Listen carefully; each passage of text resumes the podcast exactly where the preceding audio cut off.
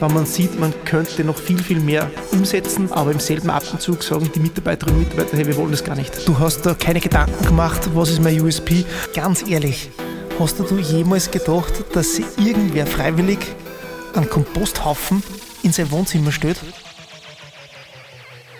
Herzlich willkommen zur neuesten Folge des Glaub an dich Podcasts. Heute mit Thomas Kleindessner, Gründer von Leaders 21. Servus Thomas, freue mich, dass du da bist.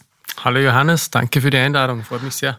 Ich werde euch zu Beginn den Thomas kurz vorstellen, dann starten wir mit dem Fragenhagel und dann geht es auch gleich los. Der Thomas verfügt über Erfahrung, über Startup-Erfahrung, Erfahrung Industrie.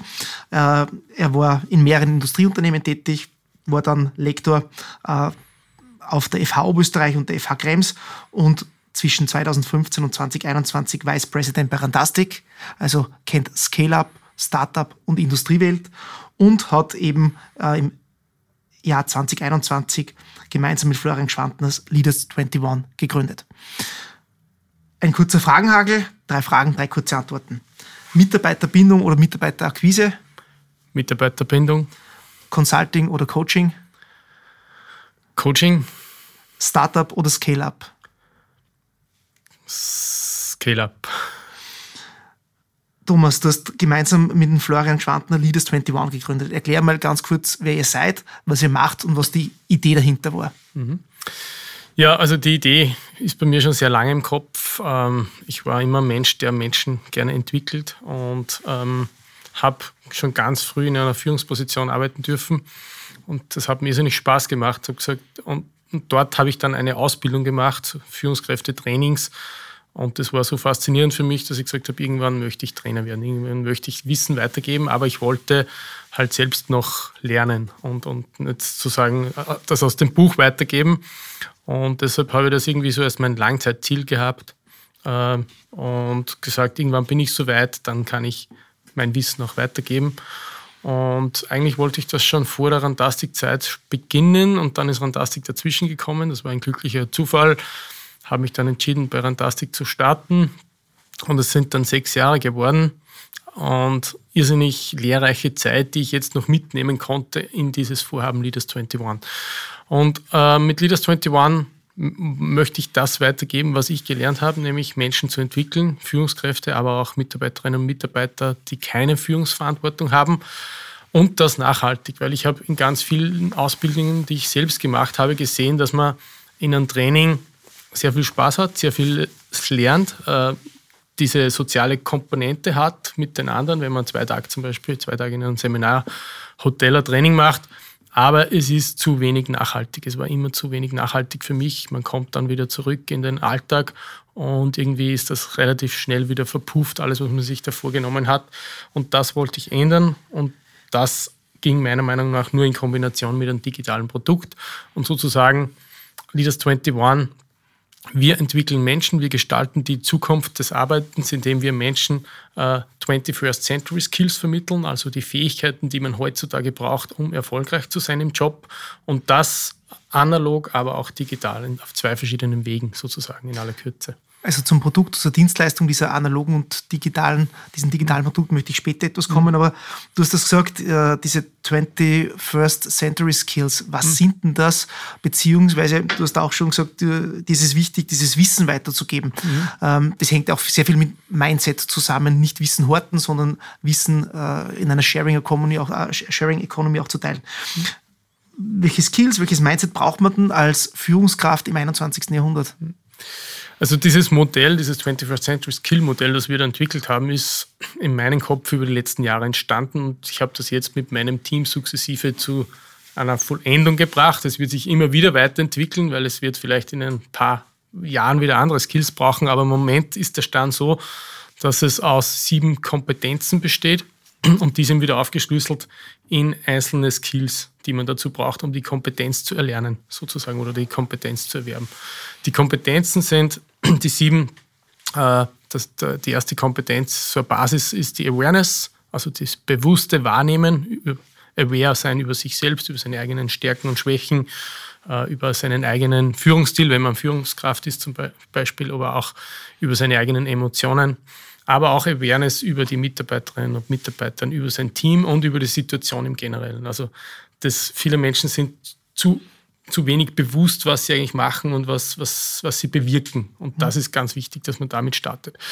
Dann eine, ein wichtiger Skill ist, vor allem natürlich für Startups, aber im Grunde für alle, ist ein Growth Mindset zu haben. Also die Fähigkeit, sich weiterzuentwickeln, zu wachsen, eine Lernbereitschaft zu haben und auch in schwierigen Situationen nicht gleich aufzugeben, sondern äh, nach Lösungen zu suchen. Also grob umrissen sozusagen.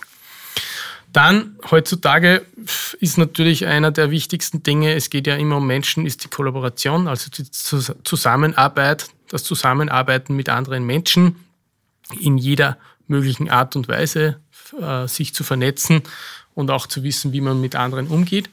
Und das geht dann einher mit der nächsten Kompetenz, die Kommunikation. Also nicht nur zusammenzuarbeiten, sondern auch richtig zu kommunizieren, richtig zu präsentieren, äh, die Dinge, die man ähm, verkaufen möchte oder die man, wo man was weiterbringen möchte, wie die Vision zum Beispiel, auch richtig zu präsentieren. Alles, was mit dem Thema Kommunikation zu tun hat. Ähm, dann geht es weiter mit People Orientation. Also wenn ich, wenn ich erfolgreich sein will im Berufsleben, aber natürlich auch privat, dann ist es gut, wenn ich Menschen mag, wenn ich gerne mit Menschen zusammenarbeite und wenn ich weiß, wie man mit diesen Menschen auch umgeht, wie man, wie man sie zum Beispiel in einer Führungsrolle geht es da mehr ums Coaching und um, ums Mentoring und um die Weiterentwicklung der Menschen. In einer Mitarbeiterinnen-Mitarbeiterrolle geht es dann sehr um die Teamarbeit und wie ich als Teamplayer agiere, wie ich mit anderen Menschen so umgehe, dass, dass ich nicht quasi der, äh, der, als der gesehen wird, der immer gescheilt oder immer, immer alles besser weiß, mhm. sondern dass ich einfach gut zusammenarbeite im, im Team. Äh, wenn ich äh, ein erfolgreiches Business haben möchte, brauche ich auch Performance. Das gehört auch dazu, äh, natürlich. Deshalb ist Performance Orientation ein weiterer, eine weitere Kernkompetenz. Wie gehe ich mit der Performance um? Wie setze ich mir richtige Ziele? Wie priorisiere ich richtig? Ähm, all das, was, was da dahinter steckt. Und auch viele neue Methoden dazu, wie OKRs zum Beispiel. Wie arbeite ich mit OKRs, um Ziele kurzfristig runterzubrechen auf Quartalsebene. Und äh, last but not least, in einer Welt wie dieser heutzutage, wo alles digital funktioniert oder immer mehr digital funktioniert und das natürlich eine, ein, ein Riesen-Enabler und, und Booster ist, braucht man aber auch natürlich die Agilität dazu und das notwendige Wissen, äh, digitales Denken, agiles Denken, äh, Veränderungen zu managen und mit allen diesen mit der Schnelllebigkeit und Komplexität des heutigen Zeitalters umgehen zu können. Und das ist grob umfasst die Kernkompetenzen und dahinter gibt es eben dann die einzelnen Skills dazu und wir haben dann zu den Skills eben das, das Wissen aufgebaut in, in einer sehr, sage ich mal, Form, die, für, die wirklich Spaß macht, egal ob man es liest, ob man es sich anhört oder ansieht in einem Video, es, es, es ist kurz, knackig und auf den Punkt gebracht und mit sehr viel Praxisorientierung äh, angereichert sozusagen. Das finde ich extrem spannend äh, und extrem interessante Zugänge. Jetzt habe ich aber gleich mal eine kritische Frage. Wir leben ja derzeit in einer Zeit, die von Widersprüchen geprägt ist. Auf der einen Seite sagen wir, der Mensch das äh, steht im Mittelpunkt, die, die Selbstentfaltung, die, der Purpose, warum tut man etwas, das freie Entfalten, das Potenziale heben auf der einen Seite. Und auf der anderen Seite hast du auch gesagt, das Thema Performance. Mhm. Jetzt leben wir in der Situation, dass jeder will sich selbst entfalten, äh, jeder will seiner Kreativität, oder nicht jeder, aber viele wollen seiner, ihrer Kreativität freien Lauf lassen, aber immer weniger sind bereit, mehr zu arbeiten, die, die extra Meile zu gehen, was ja gerade in einem Startup äh, doch ein essentieller Bestandteil ist. Man sieht mhm. es, die Leute sagen immer, wir wollen weniger Stunden arbeiten, wir wollen mehr Freizeit haben, äh, wollen aber gleich viel verdienen. Mit der Unternehmen finden, keine, finden schwierige Fachkräfte. Äh, auf der einen Seite steigt der ganze, äh, steigen die Lebenserhaltungskosten. Mhm. Wie geht man da als Unternehmen vor, äh, beziehungsweise wie geht man mit diesem Spannungsfeld um und vor allem, wie geht man als Führungskraft damit um, weil man sieht, man könnte noch viel, viel mehr umsetzen, man könnte noch viel, viel mehr weiterbringen, aber im selben Atemzug sagen die Mitarbeiterinnen und Mitarbeiter, hey, wir wollen das gar nicht. Mhm.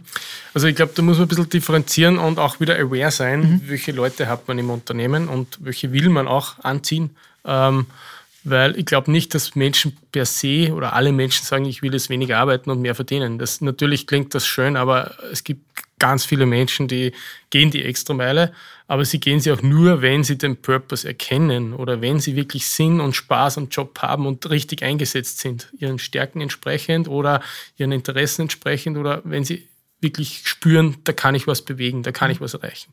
Also wenn die Rahmenbedingungen passen, dann sind Menschen grundsätzlich leistungsbereit. Das ist eine Tatsache, die wir auch ähm, ganz, ganz stark vertreten. Und oft passen halt die Rahmenbedingungen mhm. nicht und dann wird man halt ja, laissez-faire oder sagt man halt, dann arbeite ich halt weniger, wenn es mir nicht so Spaß macht, mhm. wenn die Rahmenbedingungen nicht passen. Nichtsdestotrotz wird es immer Situationen geben bei unterschiedlichen Menschen. Der eine ist gerade beim Hausbauen, der andere möchte vielleicht ein bisschen mehr reisen gerade, der andere hat irgendein anderes Thema äh, oder die andere. Da muss man halt individuell drauf eingehen und schauen, was ist gerade deine Situation und wie können wir dir als Firma dabei helfen, dass wir trotzdem Performance heißt ja nicht, ich mache unendlich viele Stunden. Performance heißt ja, ich arbeite an den richtigen Dingen, setze mir die richtigen Ziele und erreiche die auch, weil ich einfach dranbleibe und weil ich motiviert bin. Und da geht es nicht um Stunden. Und aber ja, wir haben auch Teilzeitmütter im Unternehmen, die können halt jetzt nicht 40, 50, 60 Stunden die Woche machen, aber leisten eine tolle Performance in 25 Stunden zum Beispiel. Es gibt diesen schönen Begriff des Servant Leaders, mhm. ähm, der als erster unter den Mitarbeitern vorgeht und das Ganze vorlebt. Ähm, es gibt aber auch sehr traditionelle Unternehmen, mhm. ähm, wo sich dieses Mindset etwas schwieriger etablieren lässt, wo es halt dieses klassische Hierarchische noch gibt kann man ja ehrlich sagen. Die Sparkasse. Oberösterreich ist ein sehr, sehr modernes Unternehmen, ist ein sehr offenes Unternehmen, aber trotzdem gibt es bei uns noch klassische Hierarchien und auch in einigen, bei einigen Kolleginnen und Kollegen auch dieses klassische hierarchische Denken noch. Mhm. Ähm, was zeichnet denn auf der einen Seite diese Art von Leadership aus, wenn man von diesem Servant Leader spricht, auf der einen Seite und auf der anderen Seite, was muss ein Unternehmen tun, um dieses Mindset gerade in einem traditionellen Unternehmen auch dementsprechend etablieren zu können? Mhm. Ich glaube, das ist genau ein Punkt, warum es uns gibt oder warum es unsere digitale Plattform in, der, in dem Sinn gibt, weil wir, wir sind keine klassische Lernplattform, Leaders 21, sondern äh, wir sagen, unsere Plattform ist eine, eine Skill Development und Mindset Change Plattform sozusagen. Also wir, wir verändern Mindset. Und das geht nicht von heute auf morgen. Äh, manche haben vielleicht schon äh, so ein Mindset, wie du sagst, Servant Leadership Mindset, aber bei weitem nicht alle oder ganz viele noch nicht. Und ich kann das nicht von heute auf morgen ändern. Und das ist ein, ein schrittweiser Prozess, den man schrittweise begleiten muss. Und da muss man schauen, wo steht die jeweilige Organisation, die jeweilige Abteilung, der Bereich. Ähm, wir versuchen über, über unsere Produkte und über die Plattform vor allem die Menschen, die Organisationen schrittweise in in dieses Mindset zu bringen. Mit praktischen Beispielen, mit Übungsanleitungen, die Sie in Ihren praktischen Alltag einbauen können. Ganz einfache Übungen, wie zum Beispiel äh, äh, schreib eine, eine Gebrauchsanweisung für dich selbst und präsentiere sie mal in deinem Team. So, so lernst du dich zu öffnen, lernst du ein bisschen ein Open Mindset zu bekommen, bekommst auch von deinem äh, Team wieder was zurück, weil die machen das dann vielleicht auch. Also so kleine Denkanstöße, und, und kleine Übungen, die den Leuten vermitteln, das ist egal, probier es einfach mal aus, probier mal das, probier mal das und dann wirst du sehen, es ändert was. Es ändert was in der Wahrnehmung der Mitarbeiter, es ändert was in der Resonanz, die Leute werden dann plötzlich freundlicher, du hast mehr Spaß und so langsam bringt man auch die, die vielleicht noch ganz klassisch denken, in, in diese Richtung. Aber man kann es nicht von heute auf morgen alles umdrehen und sagen, jetzt ist es anders. Das, das heißt, Erklär uns mal ganz kurz, dass das eingangs hm. eh schon erwähnt und jetzt die ersten Teaser gegeben. Was ist das Besondere an eurer Plattform? Es ist jetzt keine E-Learning-Plattform, sondern eine, wenn man so will, Transformationsplattform. Äh, funktioniert das? Die Übung finde ich übrigens sehr gut. Die werde ich jetzt selber mal, äh, selber mal anwenden. Vielen Dank für diesen sehr guten Input. Ähm, funktioniert das über Videos? Funktioniert das über Audiodateien? Oder wie setzt ihr das Ganze um? Mhm ihr braucht ja, ihr seid ja trotzdem ein, ein Startup-Mindset, ihr braucht ja ein skalierendes Produkt, genau. sonst geht ja das nicht. Ja, also die Methode ist grundsätzlich die, es gibt eine Academy, einen Playground und eine Reflection. Also es besteht aus diesen drei Attributen. In der Academy bekommst du Wissensinput. Der ist immer in einer Kürze und in einer, einer sage ich mal, einen, ein, wir, wir nennen es snackable Content. Also wirklich, wie wenn du einen Snack nimmst und der, der stärkt dich wieder. Also es dauert maximal sechs bis maximal zehn Minuten. Entweder äh, etwas zu lesen, ein Video anzuschauen oder eine Audiodatei. Je nach Typ, der du bist, sozusagen, äh, konsumierst du diese, diesen Academy Input oder Impuls nennen es wir.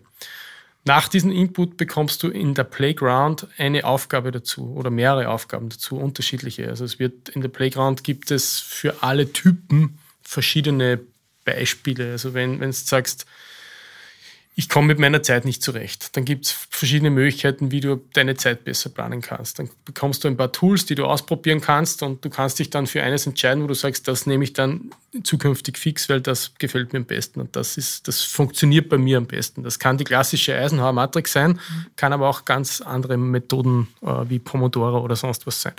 Das heißt, du bekommst wirklich etwas zum Umsetzen, zum Ausprobieren und der dritte Schritt ist dann, du reflektierst für dich selbst, über die Plattform, wie hat es gewirkt, was ist dabei rausgekommen, wie ist mir dabei gegangen und du schreibst dir deine Learnings auch mit. Und deine Learnings hast du dann auch immer gesammelt in deinem Dashboard, dass du auch nicht vergisst, was habe ich mir mitgenommen, was habe ich gelernt daraus. Ähm, so, es ist immer so ein Kreislauf. Es besteht immer aus einem Input, einer Übung und dann einer Reflexion dazu. Und es ist nicht immer allein, du bekommst auch Aufgaben mit Peers, du wirst auch mit anderen was zu tun bekommen. Also es ist sehr interaktiv, macht sehr Spaß und es ja sehr vielfältig. Also diese Playgrounds gerade, das ist so unser USB. Da haben wir hunderte Playgrounds entwickelt. Das macht auch sehr Spaß. Da kann man sehr kreativ sein und da dürfen bei uns auch alle mitwirken, weil da so, so gute Ideen hat jeder oder kann man nicht sagen, es gibt nur diese eine Berufsgruppe, die das entwickelt. Da, da ist eine Mischung aus Erfahrungen, Kreativität, Ideen und vielleicht auch, was habe ich schon mal immer irgendwo gesehen oder was passt gerade zum jeweiligen Thema. Hm.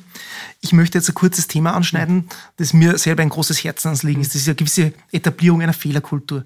Mhm. Ähm, wir lesen es in den Zeitungen, man hört sehr oft, wir brauchen eine gelebte Fehlerkultur, um Innovationen zuzulassen. Ich war vor kurzem bei einem äh, Fintech Summit, wo die Leiterin einer großen äh, internationalen Bank gesagt hat, das Wichtigste ist, dass man auch in so traditionellen Unternehmen eine, äh, eine Fehlerkultur etabliert, weil sonst wird Innovation nicht mehr stattfinden. Mhm. Ähm, jetzt spricht, spricht man gerade im internationalen Kontext sehr intensiv davon. Auf der anderen Seite aber sind gerade wir Österreicher, und ich weiß, ich tut jetzt ein bisschen äh, ähm, pauschalisieren, das soll man nicht, aber man freut sich ja, wenn man, anderen, wenn man anders etwas in die Hose geht. Man braucht ja nur Social Media aufmachen, irgendwo macht wer einen Fehler und alle hauen drauf hin, was ist denn das für Trottel oder machen sich darüber lustig. Ähm, wie etabliert man in einem Unternehmen oder wie nimmt man diese Mitarbeiter mit und sagt, schaut her, Freunde, lernt aus Fehlern, setzt das aus Lernpotenzial und nicht als, äh, ihr habt was komplett falsch gemacht wie etabliert man so ein Unternehmen und wie bringt man es in die Köpfe der jeweiligen Mitarbeiterinnen und Mitarbeiter hinein? Mhm. Also da gibt es ganz einfache Hilfsmittel. Wir zum Beispiel bei uns selber, wir haben unser Weekly Team Spirit. Äh, wir haben jede Woche ein Team-Meeting. Wir sind jetzt 28 Menschen, 28 äh, Mitarbeiterinnen und Mitarbeiter. Wir sind die meiste Zeit online natürlich, aber Dienstag ist immer so der Tag, wo, wo viele im Büro sind. Jeden Dienstag ist das Meeting manche online, manche fix äh, vor Ort dabei. Und ähm, es ist, das Meeting ist für die Menschen. Das heißt, die, die Leute teilen dort äh, diverse Fehler oder appreciaten die Kolleginnen oder Kollegen. Also es gibt, wir haben da eine Vorlage an, an Themen, die du quasi einbringen kannst. Zum Beispiel, ich eine Vorlage wäre, ich möchte heute den Johannes danken, weil er hat letzte Woche das und das toll gemacht und hat mich dabei unterstützt. Oder ich möchte heute diesen Fehler, den ich gemacht habe, mit euch teilen, weil es wichtig ist, dass euch der nicht vielleicht auch passiert und ich bin da wirklich reingeprescht in ein, in ein Fettnäpfchen. Also so erzeugt man schon diese Kultur der Offenheit, der, des Austausches und über Fehler zu sprechen. Also, und wenn man es wenn man die Kultur etablieren muss, muss man das natürlich als CEO in meinem Fall auch, auch machen. Das heißt, ich teile da auch immer wieder Fehler, die ich gemacht habe. Oder Was war denn so ein Fehler, den du letzte Woche gemacht hast? Letzte Woche. Oder in den letzten Wochen. Letzte Woche war ich auf Urlaub. okay, dann. habe ich auch ein paar Fehler vielleicht gemacht. Ähm, grundsätzlich ähm, gibt es ganz viel, man macht ganz viele Fehler. Also wenn man zum Beispiel ähm, vergisst, dass man dass man, dass man wichtige Dinge kommuniziert im Unternehmen und dann eigentlich ähm, glaubt, es, es, wurde eh schon kommuniziert oder ist eh schon irgendwie gesprochen worden und die Mitarbeiter haben das noch gar nicht mitbekommen. Ich habe geglaubt, da haben wir eh schon drüber geredet und äh, mein Fe der Fehler war dann zum Beispiel, dass ich sage, ja, das habe ich euch ja eh schon mehrmals gesagt, mhm. aber gesagt ist noch nicht verstanden verstanden ist noch nicht wirklich dann umgesetzt. Also man muss immer wieder kommunizieren und das ist so ein Fehler, den ich, wo ich dann sage, hey, tut mir leid, ich habe das einfach zu wenig klar gesagt. Da habt ihr keine Schuld, das ist mein, mein Fehler, dass ich einfach nicht klar formuliert habe, was ich möchte oder was das Ziel ist. Und solche kleinen Dinge einfach bei sich selbst starten, das fördert diese Kultur. Und dann gibt es natürlich noch ganz viele andere, andere Dinge. Also wir haben was wir auch bei uns in der Plattform äh, gerade einbauen, ist so ein Chatroulette-Feature, wo Leute dann automatisch zusammengewürfelt werden und dann über Themen sprechen können. Wir machen das jetzt schon probeweise und da gibt es die Chatroulettes zum Thema Fehler, da gibt es die Chatroulettes zum Thema Feedback. Also wir haben eine ganz starke Feedback-Kultur. Also bei uns heißt nicht, äh, der Chef gibt dem Mitarbeiter oder die Chefin der Mitarbeiterin äh, Feedback, sondern Peer-Feedback ist angesagt. Und das wird auch zusammengewürfelt, zufällig. Und da kommen halt zwei Leute zusammen und geben sich gegenseitig Feedback. Mhm. Also ja, es, es geht in vielen kleinen Schritten. Mhm. Äh, was ich jetzt spannend finde in diesem Zusammenhang ist, wie seid denn ihr intern strukturiert. Ähm, du hast zuerst gesagt, agile Arbeitsweisen bzw. agiles Mindset braucht mhm. es. Äh, du hast OKRs als Beispiel genannt. Ja. Äh, wie, seid, wie seid ihr strukturiert? Habt ihr die klassische Scrum-Methode? Teams dürfen nicht größer sein, wie dass man von einer Pizza essen kann? Oder wie seid ihr da äh, mhm. aufgebaut? Was ist da ja. eure Struktur? Also Grundsätzlich, ähm, es gibt Organisationen, die arbeiten hierarchiefrei, aber ich bin da kein Vertreter dafür, dass man sagt, es gibt keine Hierarchien mehr.